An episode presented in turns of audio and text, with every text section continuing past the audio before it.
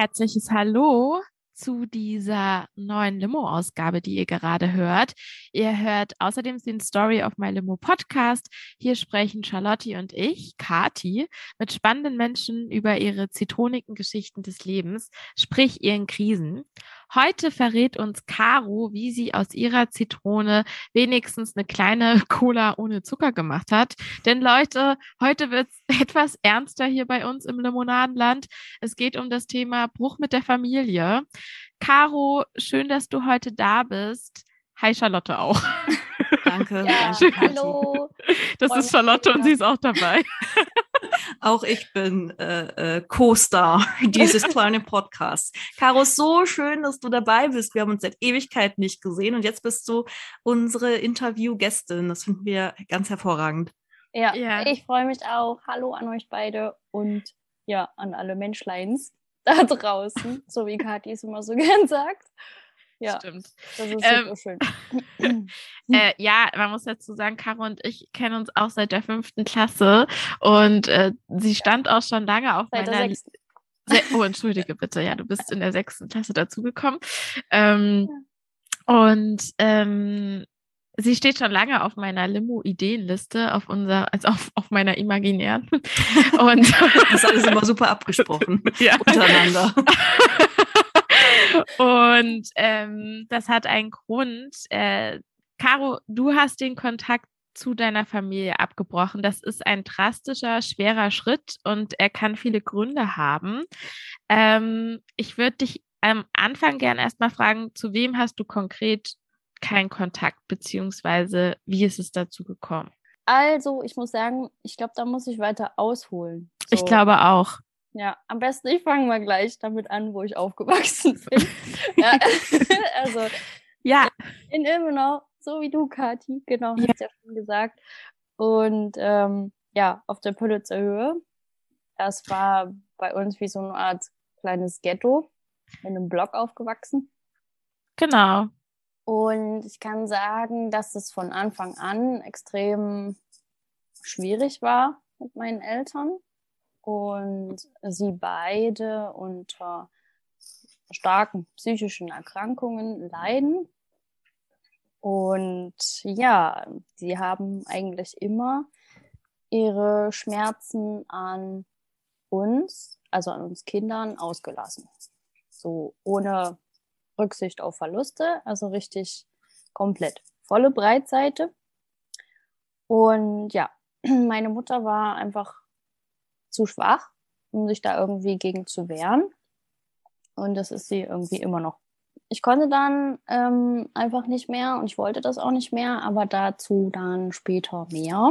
Wenn ich ganz kurz einmal kur, ähm, dazwischen grätschen darf an euch Kindern, das heißt an dich und deinem Bruder, ich weiß jetzt, will jetzt nicht Ja. so komisch vorgeben, wer es ist. Ja, genau. genau. Nach meinem Bruder. Ja. mhm. äh, wann ist dir denn das erste Mal aufgefallen, dass ähm, du hast das jetzt schon so reflektiert formuliert, dass sie ihren Schmerz an, an euch ausgelassen haben und dass sie psychisch erkrankt sind? Wann ist dir denn das erste Mal aufgefallen, dass da irgendwie was anders läuft, als es vielleicht in anderen Familien läuft? Also reflektiert habe ich darüber, glaube ich, zum ersten Mal 2013. Da ging es dann, sage ich mal, richtig bergab. Und da bin ich dann auch zu Tobi gezogen, also meinem jetzigen Ehemann, schon Mhm. zu seiner Familie. Also das war, das muss ich nochmal ausholen. Und zwar bin ich nach Jena gegangen, habe da studiert. Mhm. Dann habe ich ja mein Biostudium nicht geschafft. Und dann musste ich wieder zurück nach Ilmenau, also wieder zurück dahin in die Mhm. Wohnung. Und ja, dann hat sich das alles extrem, extrem zugespitzt. Und ja, gab dann auch körperliche Sachen. Und dann bin ich gegangen. Und dann hat mich Tobi, wie gesagt, Gott sei Dank aufgefangen. Ja, ähm, du hast gerade gesagt 2013, wenn ich das jetzt äh, im Kopf überschlage mit deinem Alter, da warst du ja, das, da warst du ja schon relativ alt in Anführungszeichen, schon in der Oberstufe, Ja. wenn ich das richtig sehe. 20. Ja, wie sind denn davor die Zeiten passiert? Also du hast es jetzt genau angedeutet und äh, also gab, es war irgendwie psychischer Druck, Missbrauch, äh, physischer und einfach die ganze Zeit, du und dein Bruder, ihr wart Punching Ball. So klang es jetzt. Ja, Also verbale Gewalt auf jeden Fall. Also was Mhm. mir, ähm, was ich sagen kann, ist, dass mir aufgefallen ist und ich weiß, dass er definitiv ein Narzisst ist. Das ist ja ausschlaggebend dafür, dass man Menschen manipuliert, so wie man sie haben möchte, mit so, ähm, sage ich mal, schwachen Techniken und stärkeren Techniken, also immer so, wie man es braucht. Ja, war scheiße. Zusammenfassend kann man sagen, deine Kindheit wurde davon geprägt, dass du mehr von deinem Vater ständig unter psychischem Druck gestanden hast. Ja, So. Und was für eine Rolle hat da deine Mutter gespielt? Du hast das angedeutet, dass sie da zu schwach war, um sich zu wehren. So hattest du es formuliert. Ja, also das ist schon noch ein Schmerz, der tief sitzt, auf jeden Fall. Also es ist immer ein Gefühl von im Stich gelassen worden. Also immer wenn wenn es wieder hieß, du hast das falsch gemacht, du hast wieder was kaputt gemacht, du hast dich nicht richtig angezogen, ne, so. Da hat sie dann eben nicht viel gemacht. Also sie hat da meistens auch noch dazu Ja gesagt. Mhm. Und ähm, ähm, hintenrum ist sie dann halt zu mir gekommen in mein Kinderzimmer und hat wieder gesagt, du weißt doch, wie er ist. Und ich musste das jetzt sagen. So ungefähr. Sind deine Eltern noch äh, zusammen? Ja, das, äh, das ist ein großes äh, für mich ja Problem gewesen und äh, auch heute noch. Also das war eigentlich meine Hauptaufgabe in meiner Kindheit, meine Eltern irgendwie auseinanderzukriegen.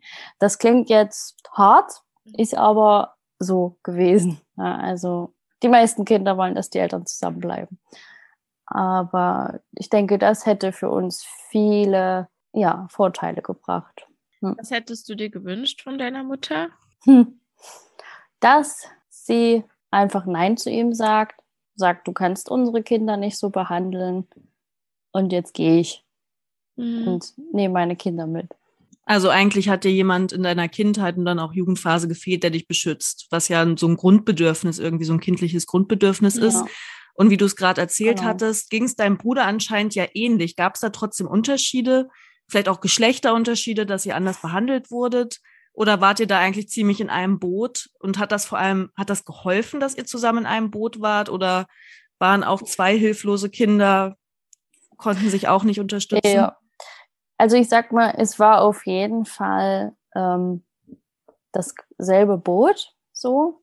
Natürlich hat jeder unterschiedliche Auffassungen davon gehabt, aber wenn wir uns so unterhalten, dann ist es also einfach ähnlich. Also Mhm. ich denke, also ja, Geschlechterrollen vielleicht, die Intensität war anders. Also sie war, glaube ich, gleich. Also sage ich jetzt für mich, ne? ich kann ja nicht für ihn sprechen, Mhm. aber Mhm. ich denke, da war schon der Leidensdruck extrem hoch, als ich dann Tobi kennengelernt habe. Und dann hatte ich nicht mal den Kontakt abgebrochen. Also es ging dann eher so, äh, er hat dann noch Vorwürfe gebracht, dass er ja gar nichts gemacht hätte. Dein Vater jetzt. Ja, genau. Mhm. Und es ging nur um diese eine Sache, also körperlich. Und Mhm. ich wollte da einfach eine Entschuldigung haben. Ich wollte von, für gar nichts eine Entschuldigung von damals. Also natürlich wünscht man sich das, ne? Aber ist klar, dass das nicht kommt. Und ja, das hat er nicht hingekriegt. Da hat er gesagt, ich bin schuld, wie immer. Also es gab einen Vorfall ähm, und da wolltest du eine Entschuldigung von ihm und er hat äh, gesagt, nee, das geht nicht, weil du hast das in mir ausgelöst, dass ich das gemacht habe. ja. Okay. Genau. Mhm. alle Bedürfnisse eigentlich und auch alle Wahrnehmungen von Situationen wurden dir eigentlich immer abgesprochen. Da gibt's doch diesen modernen, coolen Begriff. Nee, Gaslighting. Ja. Gaslighting. Mhm. Genau, also diese, das glaube ich bedeutet so viel wie, äh, dass genau, wenn ich eine Situation beschreibe, wie ich sie gefühlt oder wahrgenommen habe, irgendwie, oh, in dem Raum habe ich mich sehr unwohl gefühlt, weil du hast mich die ganze Zeit angeschwiegen und äh, Mhm. keinen Kontakt zu mir aufgenommen und mich ignoriert. Ja, Und dann aber es umzudrehen, nee, äh, ich habe dich nicht ignoriert, das ist jetzt irgendwie dein, du bist einfach unsicher, du bist einfach ein unsicherer Mensch, dass du es nicht wahrnimmst. Sowas Genau. ein bisschen in dem Stil? Komplett, ja. Und Okay. dadurch konnte ich natürlich auch nie lernen, dass ich eigentlich Bedürfnisse habe. Also Mhm. musste ich mir dann an trainieren oder Grenzen. Ja, gar nicht. Oder dass du so, wie du bist, liebenswert bist, weil es war ja nie Ja. was richtig. Ja, So. genau. Also, ja. Kom komplette, genau. Also die Persönlichkeitsarbeit hat mir den Arsch gerettet. Es hat mich zu einer starken, sich selbst lieben wollenden Persönlichkeit gemacht und die unglaublich viel Liebe für andere Menschen hat und geben möchte. Also ich habe eben, ohne dass ich es bewusst wahrgenommen habe, schon in der Kindheit nach Heilung gestrebt. Und das ist ja jetzt auch mein Weg. Aus diesem Weg wird eventuell auch meine Karriere werden und die, die schönste Sache, einfach mich selbst jeden Tag besser kennenzulernen, die ganzen Schattenseiten hochzuholen. Habt ihr schon mal was von Schattenarbeit gehört? Nein. Nein. Okay, also Nein. ja, also Schattenarbeit ist, äh, das sind die Anteile, die man in der Kindheit komplett abgespaltet hat, weil sie natürlich nicht gewünscht waren, nicht liebenswert und so weiter, also nicht gesehen werden durften. Man hat dann einfach, oder ich habe dann einfach gedacht, okay, wenn ich so und so bin, dann werde ich geliebt. Und so. Und dann fängt man natürlich an, sich komplett zu verstellen und ist dann gar nicht mehr so die Person, die man eigentlich mal war. Und Mhm. dazu, dazu möchte ich wieder zurück. Und da hole ich jetzt einfach die ganzen Schatten wieder hoch. Also es klingt jetzt einfach gesagt, ist es nicht, aber ich mache das zum Beispiel durch Meditation und gucke einfach, was da ist und merke ja auch irgendwie, äh, ich war eigentlich nie, also nie schüchtern, du weißt ja, Mhm. und ähm, will irgendwie raus. Ich will, ähm, ja, Mittelpunkt mag ich eigentlich. Und es passt halt eigentlich dann nicht zu mir, dass ich mich immer verstecke und klein halte und so. Mhm. Also, also du meinst die Seiten, die dir abgesprochen wurden aufgrund deiner Erfahrungen oder das dem, was dein Vater Ja. gesagt hat, ähm, dass du da jetzt quasi die erstmal wieder für dich so finden musst und entdecken musst.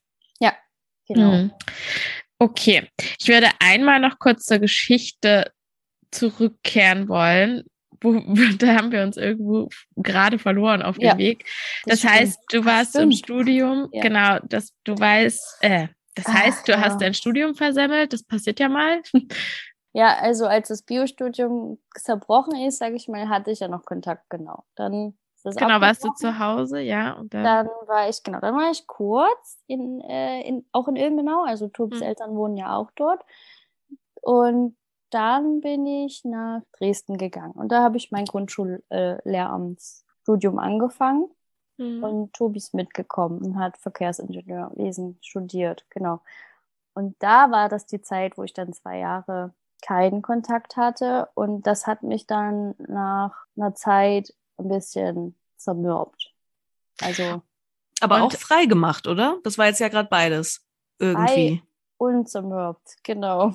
Wie trennt man sich von den Eltern? Ist dann einfach so Mhm. auf einmal Funkstille Ja. oder gibt es zaghafte, aber total unbeholfene Versuche? Wie hat man sich das irgendwie vorzustellen? ich sag mal so, an den ersten Kontaktabbruch kann ich mich gar nicht mehr so richtig erinnern. Also ich würde Mhm. mal den zweiten nehmen. Auch blöd, so das zu erzählen, aber es war halt immer dann zwei Jahre schön und dann zwei Jahre nicht mehr und dann wieder zwei Jahre schön und so weiter. Mhm. Und genau, also beim zweiten Mal war es einfach ähm, auch körperlich spürbar. Also da war, also es war alles schön. Dann bin ich zu Ostern mal wieder nach Hause gegangen. Mhm. Und dann ging das aber wieder los. Also mit den Vorwürfen Manipulation. Ich will auch nicht so genau ins Detail gehen, was das Mhm. war. Aber es hat mich sehr verletzt einfach. Und dann, ich habe es auch ausgesprochen, gesagt, das war jetzt, das ging jetzt gar nicht. Und das war wieder so, hm. Und auf jeden Fall war ich dann noch ein bisschen dort und dann hat sich das wieder, sag ich mal, war wieder egal, war wieder ein Schauspiel so ungefähr. Ach, ist gar nicht passiert, alles gut. Ja, und dann bin ich einfach wieder ganz normal in mein Leben nach Dresden zurück. Und damals hatte ich noch nicht den Mut, dann direkt zu schreiben, du, also ich erzähle dir jetzt nochmal von meinen Gefühlen, weil du nimmst ja offensichtlich nicht ernst. Mhm. Also ich habe das wieder so oberflächlich laufen lassen, ähm, Mhm. von wegen, ja, äh, alles gut zu Geburtstag oder Weihnachten oder was weiß ich. So. ich dann habe ich aber, also ich, es hat sich zugespitzt wieder und dann dachte ich so, okay, ich glaube, jetzt ist es Zeit. Und dann habe ich eben eine E-Mail verfasst aber einfach nur eine ganz ehrliche E-Mail, so wie ich mich gefühlt habe, wie ich mich fühle, was ich mir wünschen würde. Und darauf kam dann eine Hassnachricht. Also halt einfach tatsächlich wieder, was ich mir einbilde, so etwas zu sagen. Es war doch gerade alles toll und einen Satz habe ich aufgeschrieben. Der hieß, warum schlägst du aber gleich wieder um dich? Mhm. ich meine Gefühle gesagt habe, okay. Sowas, genau. Und ähm, ja, und das hat mich so wütend gemacht, dass ich dann einfach mal alles geschrieben habe. Also was ich von ihm halte oder hielt und was er einfach wahrscheinlich für eine Persönlichkeitsstörung hat und so. Und ja, dann hat er halt nicht mehr geantwortet. Zwei mhm. Jahre wieder. Mhm.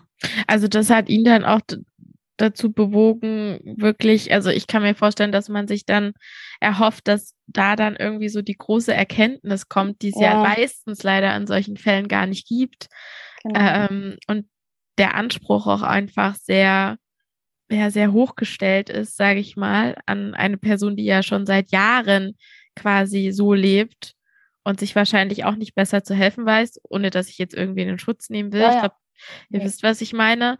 Ähm, das ist ja dann auch eine wahnsinnige Enttäuschung, wenn man dann merkt, man kann gar nichts bewegen, man kann gar ja, nichts rückgönnen und du müsstest doch, man kommt nicht ran, genau, man kommt ja. irgendwie nicht an die Person ran, die einem ja eigentlich sehr, sehr nah sein sollte. Ja. Also, Natürlich. Also wir haben ja jetzt die ganze Zeit über meinen Vater gesprochen. Da fragt man sich ja, wo die Mutter bleibt.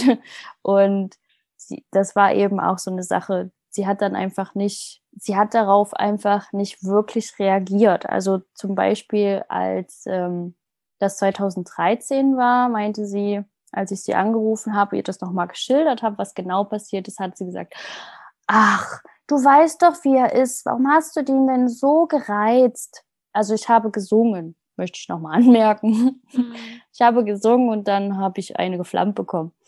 Und naja, mhm. so. Und dann also sie war einfach immer und dann außen vor. Also mhm. er hat gesagt, wo es lang geht und sie hat dann gehört, sag ich mal, und nicht. Darf ich da etwas provokativ in Anführungszeichen nachbohren? Hat deine Mutter gekuscht vor deinem Vater oder hat sie wirklich so eine verstellte Wahrnehmung gehabt von irgendwie so, ja, ach, so ist er halt und dann mach halt nicht solche Sachen. Also war es sozusagen, na, nee, war es naiv, war es Angst? Es war Angst. Okay, das heißt, sie hat sich in dieses äh, Gefüge von deinem Vater, in seine Machtposition, hat sie sich eindeutig untergeordnet und sich quasi bei euch Kindern gewundert, wenn ihr das nicht genauso nicht gemacht, gemacht, hat, dass genau. ihr dann genau. eben zum Beispiel ja, eher ausgerastet sind und solche Ja, krass. Genau. Ja, jetzt verstehe ich auch, was du meinst mit, du findest sie schwach. Sie hatte keine ja. Kraft und keine, was auch immer, um ja. sich da weder, also er konnte ja sich anscheinend selber auch nicht verteidigen und dann erst recht irgendwie nicht ihre Kinder. Genau. Was ich spannend finde, du hast an einer Stelle schon das, was du positiv rausgezogen hast, für dich äh, mhm. fast schon sozusagen die Limo. Ich nehme dir jetzt einfach mal ein bisschen vorweg, dass du das Gefühl hast, dass du viel Liebe geben kannst und auch Liebe bereit bist, Liebe zu empfangen. Und du hast ja zum Beispiel sehr früh anscheinend schon deinen dein Loveboy äh, getroffen und da dir eigentlich quasi eine neue Familie aufgebaut. Ich nenne es jetzt nicht neu, nicht im Sinne von ablösend, ja, aber zumindest hast du Heimat gefunden in einer anderen Person. Ja, also die Vorbilder, von denen man so lernt. Also man hat ja im Prinzip auch Vorbilder männlich und weiblich und das ist halt wirklich bei mir extrem schwierig. Und das hat sich ja auch bei mir in den männlichen Beziehungen dann äh, wieder gespiegelt und deswegen fand ich das schön, dass du dann noch Tobi erwähnt hast. Ähm, vorher war es extrem schwierig und es war genau mhm. das Gleiche, also immer wieder ähm, so gegen eine Wand gerannt in romantischen Situationen meinst du jetzt in deinem ja, Fall? Weil also. sie, weil sie mich einfach nicht, also es war vielleicht auch, also es ist auf jeden Fall meine Wahrnehmung auch so gewesen, denke ich, aber ich habe halt die Leute dann, also die Männer auch angezogen, so dass sie dann halt kein Interesse an mir hatten, dass ich irgendwie komisch war oder so, ne? Und dann unsicher, besonders unsicher geworden bin bei solchen Männern und dann ja, war das einfach ein Glücksgriff, mit Tobi. Und ich sag mal so, es war eigentlich auch nicht unbedingt Glück, weil ich habe mir, also es war eigentlich auch im Club, als wir mal wieder feiern waren, gesagt, so, also es hat mir gereicht. Also ich habe einfach eine Entscheidung getroffen und ich habe gesagt zu mir selbst und zwar ganz laut zum Universum, ich verdiene es, geliebt zu werden. ja, und dann zwei Wochen später kam Tobi an. ja, und das war echt schön. Das ist eine super schöne Geschichte, aber macht allen Zuhörerinnen und Zuhörern da draußen nicht so große Hoffnung, dass die jetzt alle in den Club rennen und das einmal für sich laut sagen. Alle nach Ilmenau im Club. Ja, in Ilmenau ja, genau. im Club. Ich war da auch schon feiern und ich weiß nicht, ob ich das da so gerne laut gerufen hätte. Ich bin ehrlich zu dir. Ich glaube, Tobi ist ein ganz toller Mann. Ich habe ihn auch einmal getroffen, das ist nur sehr lange her. Aber im Ilmenauer Club, glaube ich, rufe ich lieber. Ich verdiene es, geliebt zu werden im Ilmenauer Club. oh Gott, nicht in dem, oh Gott. Nee. Aber großartig. Ja. Nee, aber deine Geschichte finde ich wirklich ganz äh, schön und das ist jetzt wirklich auch, also obviously hat es ja äh, gehalten und äh, wie, wie war das dann für dich?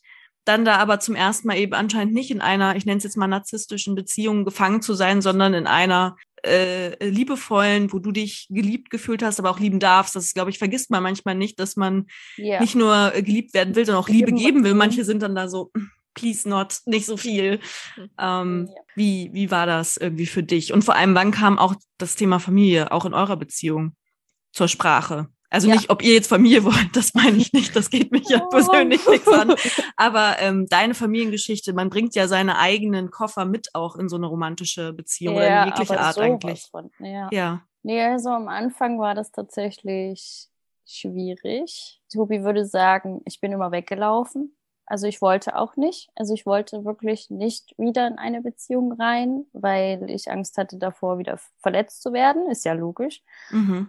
Und deswegen habe ich mir das so ein bisschen selber erschwert, als es dann, ja, es ist hart gesagt, aber als es dann keinen Ausweg mehr gab und ich ja dann auch schon bei ihm eingezogen war und bei seinen Eltern, war das irgendwie klar. Und also, er sieht das auch so.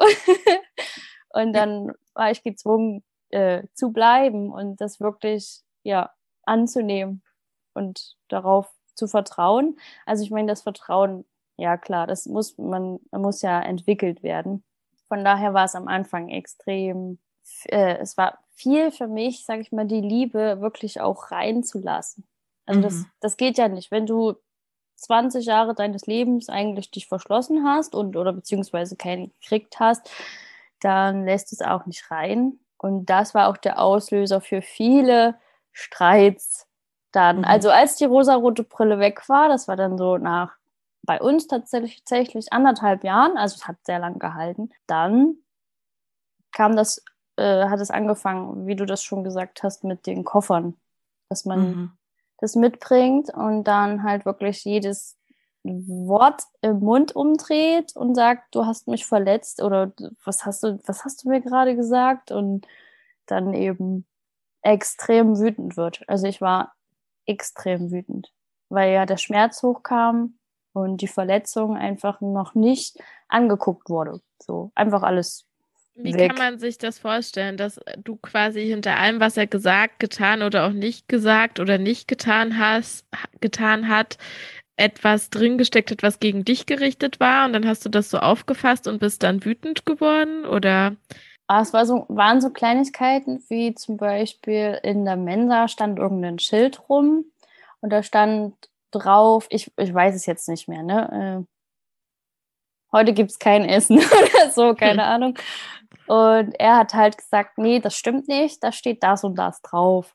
Und ich so, nein, ich bin mir doch sicher. Und schon da habe ich mir ja nicht selber vertraut, erstens. Mhm.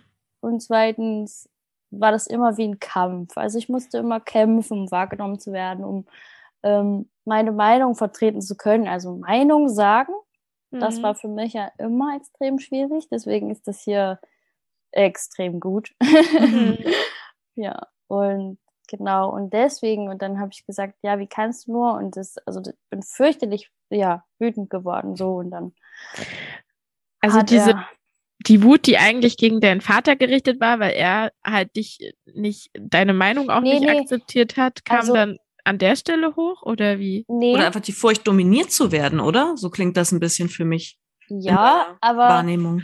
eher dieses, ähm, also das, das ist, meine ich auch mit Schattenarbeit, dass einfach in der Vergangenheit extrem viel Scheiße passiert ist, die gerne angeguckt werden möchte.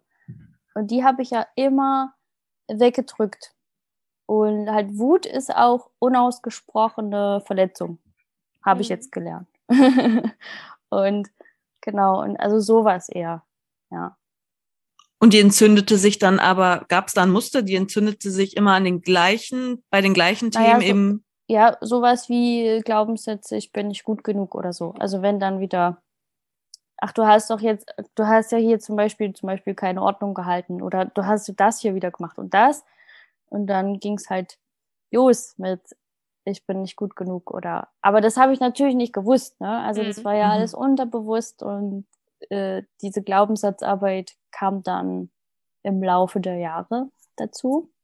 Das heißt, das klingt nach auf jeden Fall auch neben dem Heimat gefunden. Äh, ihr habt auf jeden Fall auch ordentlich an dieser Heimat gebaut. Also es klingt nach, nach ja. Arbeit, nach produktiver Arbeit, aber anscheinend habt ihr es hingekriegt, sonst hättet ihr ja auch nicht mehr zusammen.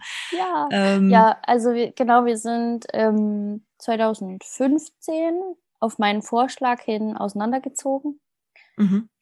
weil also Tobi hat eigentlich schon die Hoffnung aufgegeben, wollte eher so in Richtung Beziehung halt beenden, weil es ihn, also weil ich ihn ja dann auch verletzt habe. Also ich war im Endeffekt, ja, man kann es auch so sehen, dann eher mein Vater und habe ihn dann versucht zu verletzen und klein zu machen, damit ich mich irgendwo besser fühle. Ach, mhm. das ist ja.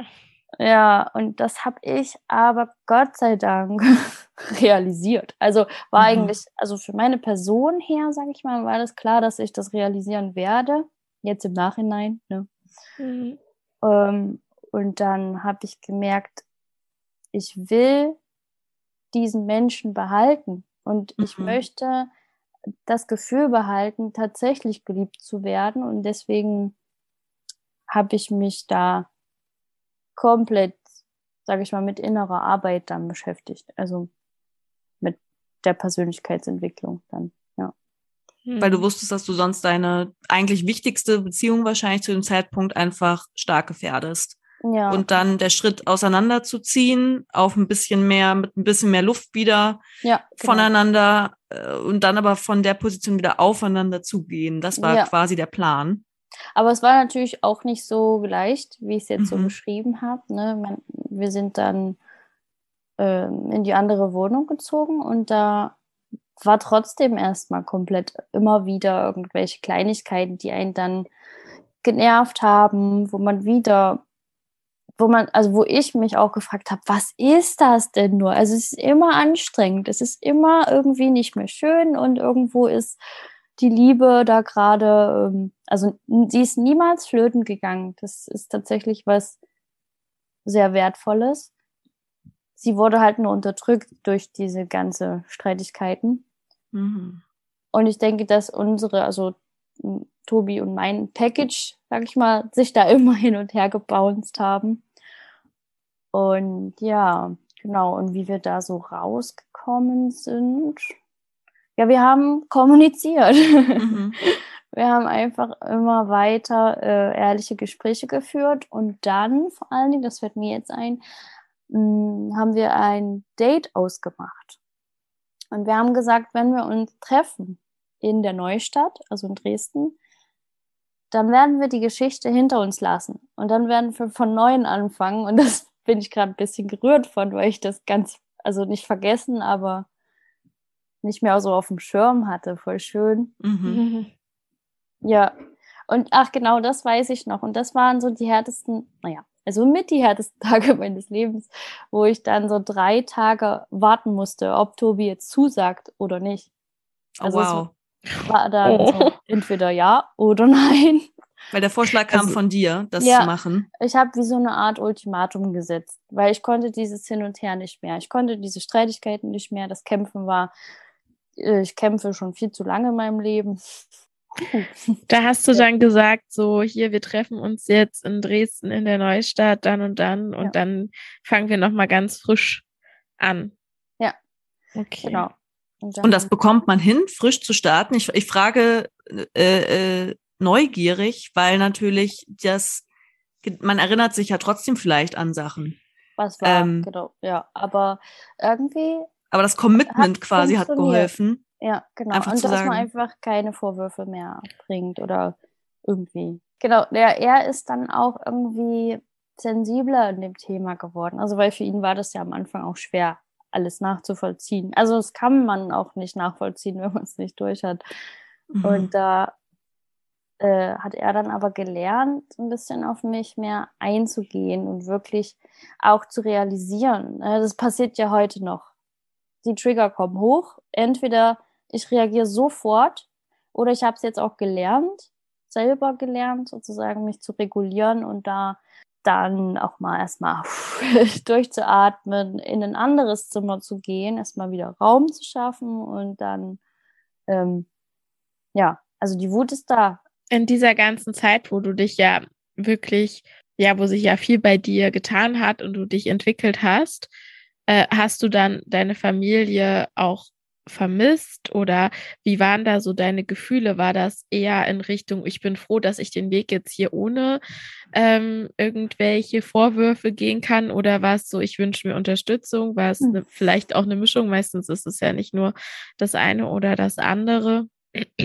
Sag mal, die ersten vier, ungefähr vier Jahre hätte ich mir wirklich viel Unterstützung oder einfach ein bisschen Kommunikation gewünscht. Letzten paar Jahre, sag ich mal, bin ich eigentlich wirklich froh, wie es jetzt so gelaufen ist, weil ich eben diesen Freiraum gebraucht habe, um viel aufzuarbeiten. Und hätte ich sie um mich rum gehabt, die ganze Zeit, Mhm. da wäre das gar nicht möglich gewesen. Erstens, weil ich dann ja die Wut auch an ihnen wieder ausgelassen hätte. Hätt, dann wäre wieder irgendwie schwierig geworden. Und es wären vielleicht neue Verletzungen auch dazu gekommen, Ja, wenn, genau. während du Eine- gar nicht die alten geschafft hast, schon aufzuarbeiten. ja. Und eine Sache, die sowieso absolut wichtig ist, äh, ist einfach Selbstschutz. Ne? Also, dass man dann anfängt zu sagen zu sich selber, ja, ich, also ich kann es langsam nicht mehr hören. Das sind doch deine Eltern. Ich so, ja und? Also, Gibt es da Sorry. viele Menschen, die das, die dann, die das dann zu dir sagen? ja, Ja? Okay. Ja. Das sind schon ein paar, weil sie einfach auch, also erstens können sie es nicht nachvollziehen und zweitens sind sie da selber noch, glaube ich, in so einem Prozess, dass man halt vieles einfach hinnimmt, Mhm. ähm, mit sich machen lässt. So. Und das ist nicht mehr bei mir. Also ich sage dann einfach auch jetzt Gott sei Dank die Meinung und jetzt seit hm, zwei Wochen, da hatte ich ein tolles Coaching. Ich glaube, ich kann ihren Namen auch sagen, mit Susi. Hm. Und äh, da hat sie mir auch gezeigt, dass ich mich wehren kann. Also da ging es dann eben um Glaubenssätze, die man dann verändert. Also anstatt. Susi ist eine gemeinsame Freundin von uns. Ah, ja, Das ja. Ah, okay. Ich dachte, Also es ist, ist immer noch so, als würde ich nur mit euch irgendwo. ja. aber es ist doch schön, so soll es doch sein. Aber Ich Ja. dachte, Susi, vielleicht ist das in der Coaching-Szene irgendwie eine super bekannte Frau, Ja, die ich nur nicht kenne. Sie wird, sie wird auch, ja, sie ist jetzt, sie hat auch Coach Ausbildung. Naja, egal. Gut. Ähm, ich habe jetzt, ich meine das gar nicht despektierlich. Ich möchte es nur jetzt auch mal provokant fragen. Ähm, ich habe das Gefühl, ähm, dass jetzt auch gerade so diese Coaching-Bubble und so ein bisschen, was man so auf Instagram mitbekommt, das ist ja alles sehr, mh, sag ich mal, mit schönen Sprüchen und so betitelt und ich sag auch mal, so was hilft, kann, ist ja auch in Ordnung, ne? Ähm, aber ich finde, es ist auch schon A, ein Privileg an Zeit, die du haben musst, um dich damit zu beschäftigen, ne? Also mit der Persönlichkeitsentwicklung. Ähm, und da sag ich mal, das muss man halt auch erstmal in der Form irgendwie aufbringen, die Zeit. Und viel wichtiger ist es aber auch das Geld. Und ähm, eigentlich in meiner Traumwelt wären wir alle fähig, irgendwie recht schnell eine Therapie in Deutschland machen zu können, ähm, Therapieplatz zu bekommen und ähm, da vielleicht nicht darauf angewiesen, dass wir, ich weiß nicht, wie viel da so die Preise sind, aber so tendenziell kann man ja auch kostenlos eine, eine Therapie machen. So, wie stehst du da dazu, beziehungsweise hast du da Erfahrungen sammeln dürfen? Sehr gut. Ja, Ja. ich glaube auch, also sicher gibt's äh, auch verschiedene Sachen so beim Coaching, da muss man auf jeden Fall aufpassen. Äh, ja, also zur Therapie habe ich auch eine gemacht, 2014. Mhm. Genau, wo ich dann also mich ganz allein gefühlt habe und so. Da habe ich eine Therapie gemacht, aber das war eben das Blöde, dass diese Frau, ich habe mich grundsätzlich nicht für einen Mann entschieden, das war zu schmerzhaft und dann habe ich die eine Frau genommen und sie war nicht auf meiner Wellenlänge und war auch so ein bisschen naja, hat mir, also aus meiner Wahrnehmung heraus hat sie mich nicht unbedingt so ernst genommen und es war so, ach naja, ist doch nichts weiter. So. Mhm. Und deswegen habe ich halt eher negative Erfahrungen mit Therapie. Was mir diese Therapie gebracht hat, ist tatsächlich zu wissen, dass ich mich auf mich selbst verlassen kann. Also, dass ich da wirklich irgendwie schon, also was heißt auf mich selbst? Das klingt jetzt so, als hätte ich das alles alleine gemacht. Also ich hatte ja Tobi, ich hatte Sarah, Lissy, ja. Das sind alles gute Freundinnen von dir. Genau. Gehe ich jetzt also, mal einfach von aus. ja. okay. Genau, also super. Sie sind die Besten, ja. Ja. Und äh, einfach liebevolle Unterstützung im Umfeld. Also ich habe ein extrem gutes, tolles Umfeld mir aufgebaut. Also deswegen mhm. meine ich das mit, ich kann das langsam nicht mehr hören mit äh, Familie und so. Mhm also ich habe eine Familie und das sind meine Freunde und die Leute, die ich da drin haben möchte. Mhm. Ich habe zum Beispiel auch meine, meine Halbschwester erst vor fünf oder sechs Jahren kennengelernt. Auch noch so eine Geschichte, naja, auch von meinem Vater, die Tochter sozusagen. Und die ist auch toll. Mhm. und so nehme nehm ich mir einfach die Leute, die wirklich, wo ich weiß, die sehen mich so, wie mhm. ich bin mhm. und die wollen das, das Beste für mich. Ja, also Familie ja. ist nicht nur unbedingt die biologische DNA, sondern eher das, was man, was sich nach Familie anfühlt. Äh, ganz kurz nochmal zu dem Thema Therapie. Tatsache aus äh, äh, privaten Gründen, weil auch äh, eine Familienangehöriger Angehörige ähm, auch zu einer Therapie geht, wo ich glaube ich manch, langsam auch so ein bisschen, manchmal so ein bisschen ragig werde, weil ich da auch das Gefühl habe, dass, naja, da irgendwie auch nicht so gearbeitet wird, in dem Fall an der psychischen Erkrankung, wie das aber vielleicht der Person eigentlich viel besser äh, tun würde. Mhm. Ich habe mich mit einer äh, äh, sehr guten Freundin unterhalten, die Psychologie äh, gerade aktuell noch studiert, aber dann auch die Ausbildung machen wird zur Psychotherapeutin. Und die hat mir ein ganz tolles Video weitergeleitet, wo es Tatsache auch um den Fakt geht, dass natürlich so ein Psychotherapiestudium dann auch die Ausbildung erstmal eine gewisse Qualitätssicherung natürlich klarstellt, im Sinne von man lernt viel darüber, was man überhaupt schon darüber wissen kann, über die menschliche Psyche. Das Problem ist, dann im Berufsfeld der Psychologinnen und Psychologen in den Einzelnen hört dann sozusagen diese Qualitätssicherung, wie aber ja in so vielen Berufsfeldern, einfach auf. Hm. Das heißt, da kommt niemand rein und setzt sich mit in deine, keine Ahnung, Privatpraxis und schaut mal, okay, wie therapieren Sie denn eigentlich hier Frau oder Herr so und so. Und dass da ähm, genau inzwischen versucht wird nachzuschauen, bei zum Beispiel Ärztinnen und Ärzten ist das anders. Da sozusagen gibt es auch mehr Einblicke noch von Kolleginnen oder Kollegen, die da Qualität sicherstellen können. Und dass da eben auch bei Psychotherapie, also ich finde auch inzwischen so diesen, diesen Gedanken von, oh, dir geht's nicht gut psychisch, dann geh doch zum Therapeuten oder Therapeutin. Ich habe manchmal das Gefühl, ja, aber ist irgendwie auch abschreckend, weil eventuell greife ich irgendwie 50-50 immer erstmal ins Klo, bin dann mega enttäuscht, ja. dass ich nicht ernst genommen werde oder sonst was. Und doof gesagt, bei einem Coaching kann ich mir zumindest vorher schon mal den Instagram-Kanal angucken und schauen, ob das irgendwie zumindest ein bisschen zu meiner Persönlichkeit passt. Ja. Wie gesagt, voll, ich verstehe voll deinen Punkt, Kati, aber ähm, ich habe echt das Gefühl, dass die Leute vielleicht von solchen Erfahrungen enttäuscht sind und sich dann sozusagen lieber im Katalog vorher angucken, was sie sich da eigentlich einkaufen. Ja, ich kann das schon auch verstehen. Ähm, ich ich bin da wirklich sehr zwiegespalten, weil natürlich, du weißt ja auch gerade in der aktuellen Lage in, in Deutschland ist es so schwer, einen Platz zu bekommen. Mhm. Und dann und bist du erstmal froh über diesen Platz und dann kannst du halt nicht weiter irgendwie schauen, ach nee, das passt jetzt aber nicht, dann rufe ich doch nochmal in der anderen Praxis an. Die haben bestimmt im nix, in den nächsten drei Jahren mal ein Plätzchen frei. So. Mhm. Ähm, das mhm. kann ich schon absolut nachvollziehen. Ich habe nur mein Eindruck ist halt, ähm, dass das alles sehr ja, sehr, da sind immer so viele einfache Lösungen beschrieben. Aber gut, was willst du bei Instagram ja. auch tiefgründig machen, ne? Ja. Aber es verkauft erstmal ein gutes Gefühl vor allem. Ja, genau. Und auf der anderen Seite denke ich mir, ja gut, wenn es hilft, dann ist ja ähm, Wenn es hilft, dann ist ja, dann ist ja irgendwie auch okay. Also es ist jetzt auch nicht so, dass ich denke, mh, hm, ich verteufel das alles, aber mh, hm, ich finde, ich, ich, ich bin da sehr zwiegespalten, muss ja. ich sagen. Mh, ja. ja. Also es ist auch ähm, schwierig. Also ich, ich finde auch, wenn es wirklich sehr, sehr tiefgreifend ist und wenn die Person in tiefster Depression steckt, dann klar ist dann Therapie erstmal, nicht erstmal. Also es ist einfach wichtig. Ja. Ja.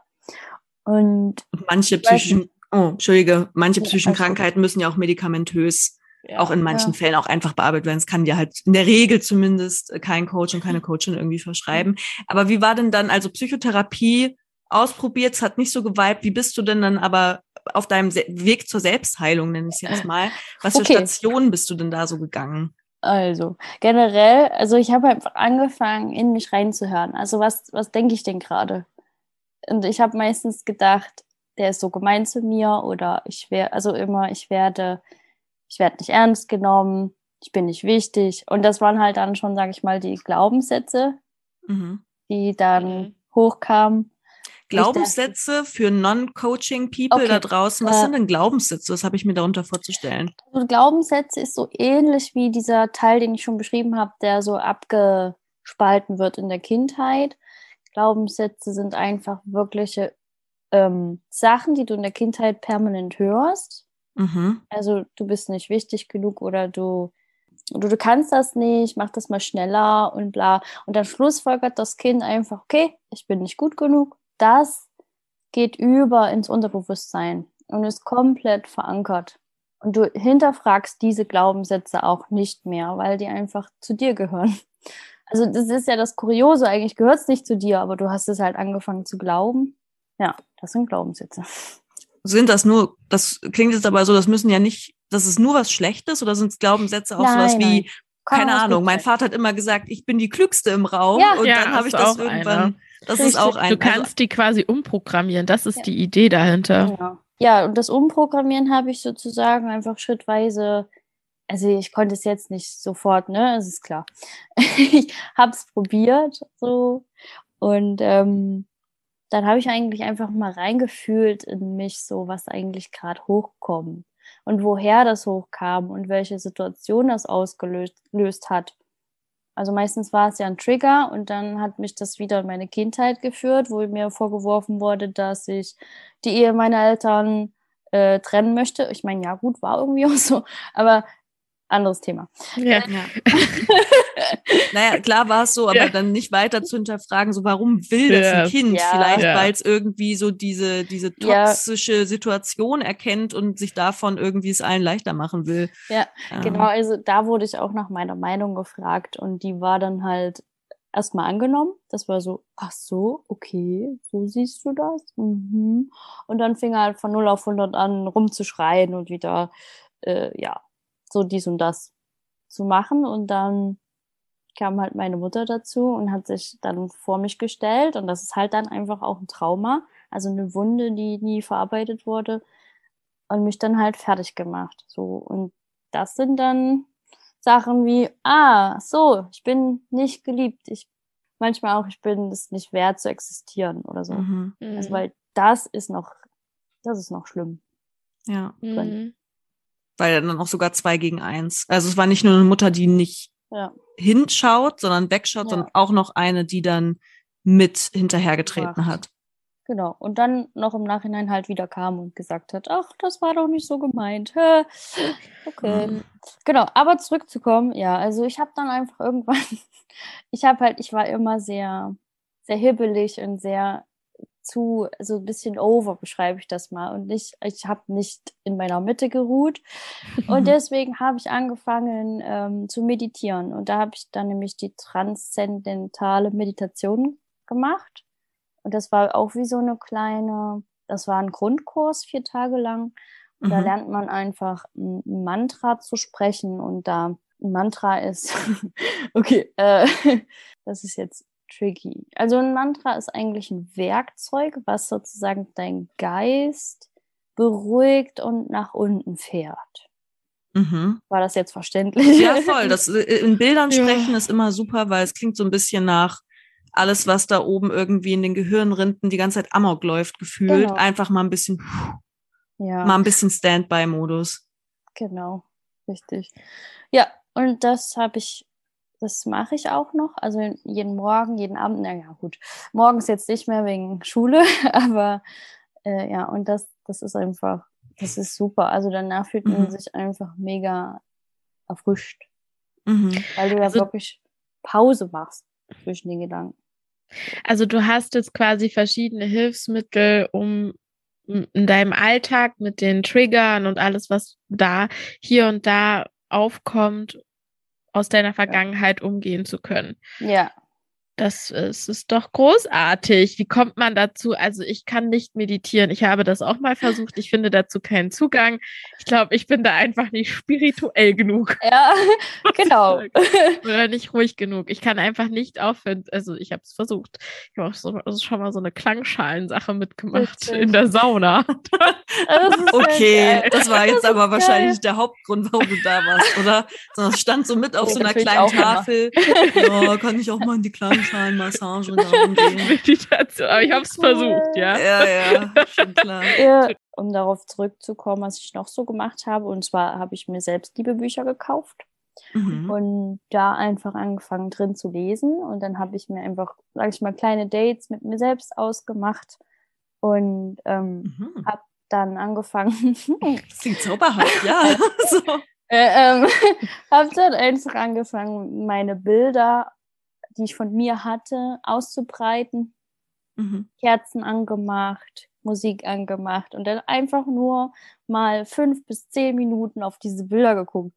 Und das war halt äh, schön, gleichzeitig aber auch irgendwie schmerzhaft, weil das ja Mhm. wieder so, oh Gott, wer ist das eigentlich? Nee, aber das, Mhm. äh, ja, und das waren so die Anfänge, genau. Und da einfach sehr viel gelesen und gemacht. Wie ist denn das jetzt? Du hattest am Anfang auch gesagt, dass jetzt gerade der Kontakt oberflächlich ist zu deiner Familie. Ich würde mal ganz kurz versuchen, wieder so einen Bogen zu spannen, auch ähm, an der Stelle. Wa was heißt denn oberflächlicher Kontakt? Weil die Frage brennt mir gerade noch so unter den Nägeln. Also wie kann man sich das vorstellen? Hm. Naja, also es fing, es fängt dann immer wieder an, ne, wenn das, wenn das dann mal weg war, der Kontakt mit Geburtstagsgrüßen. Oder Ah ja. also okay. von, also manchmal auch sogar von mir, weil ich dann irgendwie denke, es ist doch assi, seinen Eltern nicht alles Gute zu wünschen. Hm. Ähm, also mir hat er zum Beispiel ein oder zweimal nicht gratuliert. ja. Und genau, ansonsten, also das ist dann immer so dieses Weihnachtsfest. Das nervt ein bisschen. Zu Weihnachten, ja. Äh, Wieder dann so, ach ja, Fest der Liebe, bla bla. Was für eine Liebe. Aber okay, ähm, ja, dann fängt er halt dann an zu schreiben. Und Mhm. so generell habe ich mich jetzt aber die letzten zwei Jahre, glaube ich, wieder, oh, es sind immer zwei, krass, Mhm. äh, nicht mehr so drauf eingelassen. Also wir tauschen uns so ein bisschen aus, so alle drei, vier Monate. Was machst du Mhm. so? Arbeit, Corona, so weiter. Also das sind so die Themen.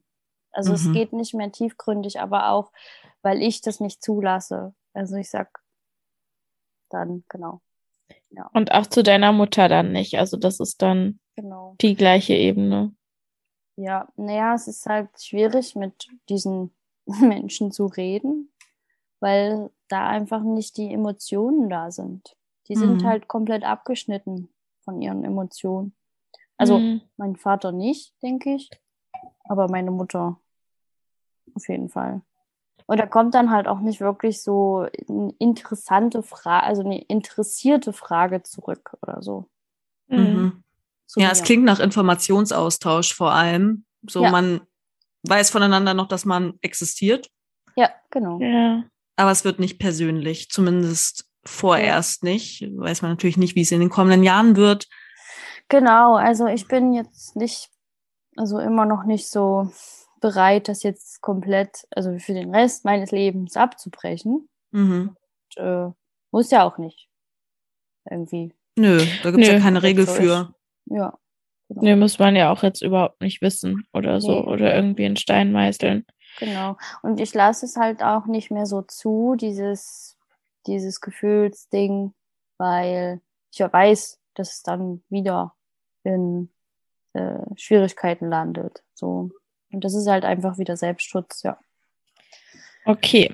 Mit Blick auf die Zeit, Caro, was ist das Ultimative für dich Beste gewesen, was dir geholfen hat, um diesen ganzen Familienschiss, sag ich jetzt mal, ähm, zu verarbeiten und heute irgendwie dieses selbstbestimmte Leben zu führen, was du heute führst? Schwere Frage, große Frage. Ja. Also, Sarah. Ja.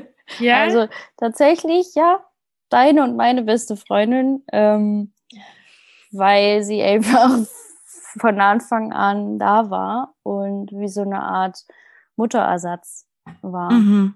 Und dann einfach immer an meiner Seite war und ähm, ja, wir so zusammenwachsen oh. sind.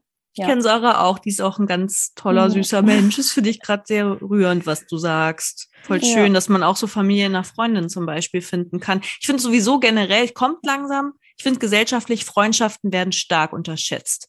Ja.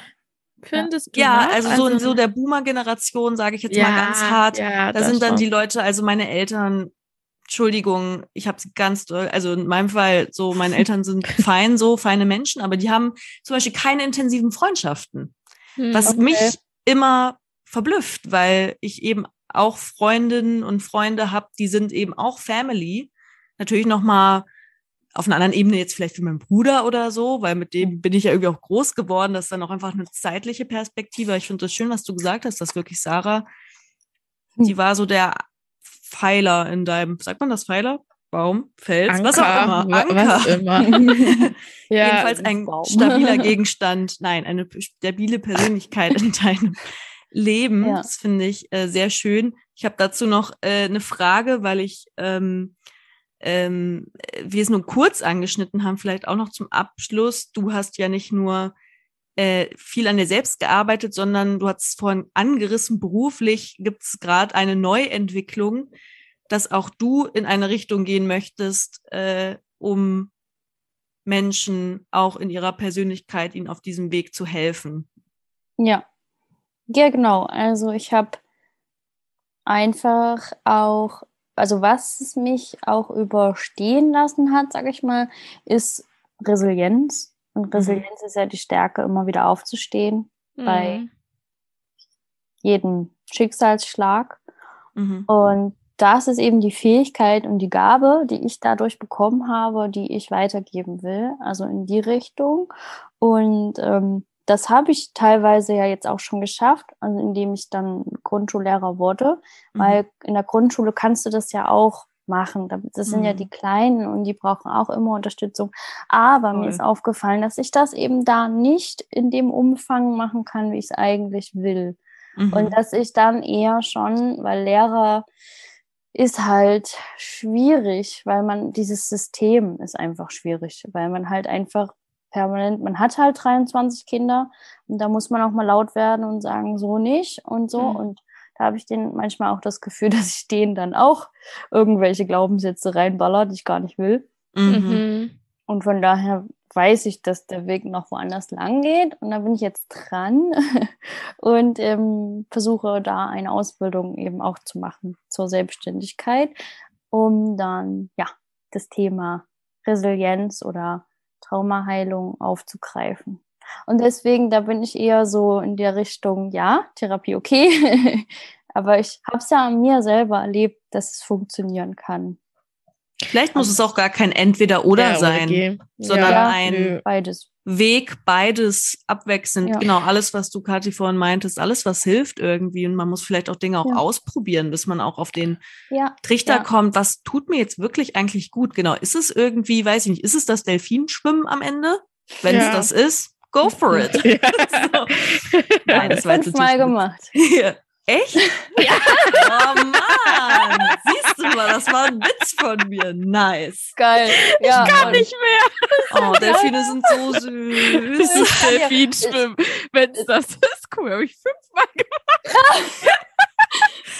Ich kann dir auch mein Tattoo zeigen. Oh, nice. Ach ja, nice. stimmt. Das sind auch noch Karos Lieblingstiere. Echt? Oh Gott. oh mein ja. Gott, das ist, Leute, das ist wirklich gerade ein absoluter Zufall. Ich wusste es nicht von Caro. Würde, Das ich war, würde Krafttiere sagen. Ja. ja, ja. Okay. Ähm, Caro, Ja. wir wünschen dir, ich spreche jetzt mal für dich mit Charlotte, ganz Ja, viel bitte. Glück dabei. Vielen, Danke vielen. Dank für deine sehr nahbaren Einblicke. Ähm, ganz viel Erfolg für die äh, Coaching-Ausbildung und ähm, ja, ja, vielen Dankeschön. Dank. Das ist voll Hast lieb. du noch was Ja. hinzuzufügen, Charlotte? Nee, vielen Dank für deine Ehrlichkeit und äh, es war ja kein, ist ja kein leichtes Thema, Ja, das ist richtig. darüber zu sprechen und ich fand es trotzdem ganz toll und mutig, dass du äh, Worte gefunden hast, um diesen Schmerz, der es ja im Endeffekt auch ist, in Worte zu packen. Cool. Danke. Charlotte, so, ich danke dir auch für deine Worte, die du heute gefunden hast, um so gut zu moderieren, wo ich heute wirklich sehr müde war und mir manchmal die Worte gefehlt haben. Dafür Danke. sind wir ja ein Tandem. Alles Ja. gut. War doch sehr schön. Jetzt Sorry. aber, Friends, das war eine lange Limo. Vielen Dank, liebe Ja. Caro, für deine Ja. Offenheit. Und ihr, liebe äh, Limo-Hörerinnen und Hörer, wir hören uns wieder in zwei Wochen. Und da sind wieder Kathi und ich am Quatschen über unsere alltäglichen Schandtaten. Bis dann. Tschüss.